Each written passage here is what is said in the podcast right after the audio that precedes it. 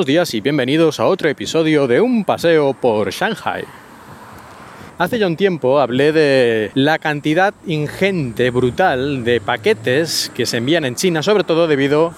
a lo que son las compras por internet en plataformas como Tianmao o Jingdong o Amazon, que también está en China, o muchas otras tiendas online. En las épocas de rebajas que se dan en las tiendas online realmente se producen montañas de paquetes que a veces tardan incluso semanas en acabar de entregarse completamente. Pero la mensajería, los paquetes, no es el único culpable de que haya en todas las calles y a cualquier hora del día millones de ciclomotores de empresas circulando por las calles y las aceras de China. El segundo gran culpable aquí es el envío de comida a domicilio. Y ojo que cuando hablo de comida a domicilio no me refiero a una empresa de pizzas que manda pizzas o a una empresa de hamburguesas que manda hamburguesas, sino son empresas que se dedican a mandar comida. Es decir, ellos, la empresa no hace la comida, no cocina, no tiene restaurantes, sino que hace una especie de acuerdo con cada uno de los restaurantes, no sé exactamente cuál es el modelo de negocio en este sentido, pero que un restaurante se puede unir o puede colaborar con esta empresa y es la empresa la que se dedica a mandar la comida que normalmente ese restaurante cocinaría y serviría en sus mesas. Pero en este caso, además de poder hacer eso, lo puede mandar a las casas de la gente a través de estas empresas de reparto de comida que tienen toda la parafernalia, toda la infraestructura de los conductores, de los repartidores, del software, todo, toda la plataforma la manejan ellos y el restaurante solo se tiene que preocupar de cocinar y cuando llegue el repartidor darle la comida de la manera en la que esté establecida y la empresa de reparto se llevará un porcentaje y me imagino que para el restaurante esto es muy, muy barato o muy conveniente porque aquí podemos encontrar en estas plataformas prácticamente el 100% de los restaurantes que hay en el país, diría yo. Desde pequeñas tiendas que venden fideos hasta grandes cadenas internacionales como pueden ser McDonald's o Burger King o cualquiera de estas. En algunos casos al ser ya empresas mucho más grandes, tienen sus propios repartidores, pero también se puede pedir esta comida a través de las plataformas de las otras empresas. Así que aquí está todo un poco interconectado, pero al final tú tienes una de estas aplicaciones en tu teléfono y puedes acabar pidiendo prácticamente cualquier cosa de un restaurante en una decena de kilómetros a la redonda y con una subida de precio muy muy pequeña, muy pequeña que es irrelevante respecto al precio de la comida. Y en España, según tengo entendido, en los últimos años ha habido bastantes polémicas con empresas que se dedican a mandar comida a domicilio, sobre todo por aspectos laborales, por el tipo de contratación que tenían con los trabajadores y ese tipo de cosas. Aquí en China no sé cómo estará eso, supongo que igual o más precario, la verdad es que no lo sé, pero sin duda es un mercado pujante y económicamente debe ser ya muy grande la cantidad de ingresos que se tienen en la comida a domicilio, porque, como he dicho antes, a cualquier hora, en cualquier momento, ves decenas y cientos de estos ciclomotores repartidores de comida yendo a todo tipo de lugares, desde casas particulares hasta empresas, a por supuesto eh, colegios y universidades. En muchas ocasiones mis alumnas han pedido para comer en vez de ir al comedor de la escuela, que bueno, primero que no es gran cosa el comedor que tenemos allí, pero también porque están un poco cansados de comer siempre lo mismo, están ya hartas. Más de una ocasión han pedido este tipo de, comida.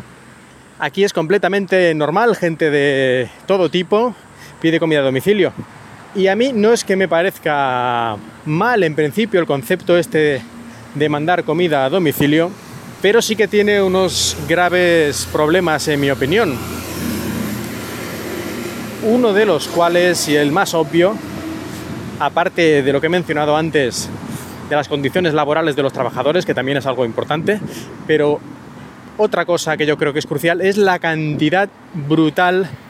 la cantidad casi inimaginable de desperdicios que se producen debido a todo lo que son los platos, tuppers de plástico, palillos, cucharitas de plástico, vasos de plástico, en fin, todo el tipo de cosas de echar después de un solo uso que se utilizan en este tipo de servicios. Y alguna vez que he pedido en casa por algún motivo eso de especial, ¿no? Normalmente no lo hago porque tampoco, si en los restaurantes me fío poco de la comida, pues que me la manden a casa que ni siquiera he visto dónde lo han hecho, pues aún me da menos confianza. En todo caso, sean paranoias mías o no, lo que está claro es que suelo pedirlo poco, pero en alguna ocasión que lo he hecho es que casi que me ha dado pena, pena, después de comer las cuatro cosas que he pedido, ver que había casi más restos, más eh, embalajes, más vasos, más platos y cosas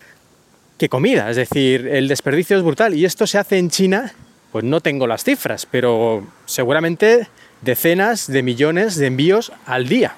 si no cientos de millones, que tampoco me extrañaría que fueran cientos de millones de envíos diarios, teniendo en cuenta que hay desayuno, comida y cena y hay más de mil y pico millones de personas en el país. Así que no sería de extrañar que la cifra llegara a los cientos de millones de envíos diarios. Leí una noticia en la que el gobierno de una provincia china, creo recordar, estaba ya preocupado precisamente por la cantidad de desperdicios de residuos de solo haber usado una vez que se estaban creando y había hecho algún tipo de normativa o estaba pensando en hacer algún tipo de normativa para reducir o eliminar todo esto. Yo personalmente creo que lo que habría que hacer es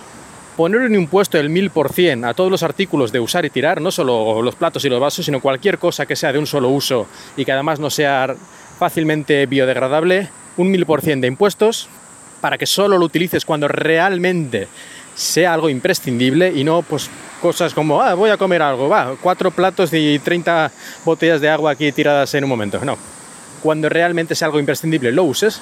porque si no, claro, el precio de estos dispositivos de usar y tirar a lo mejor vale un céntimo un plato,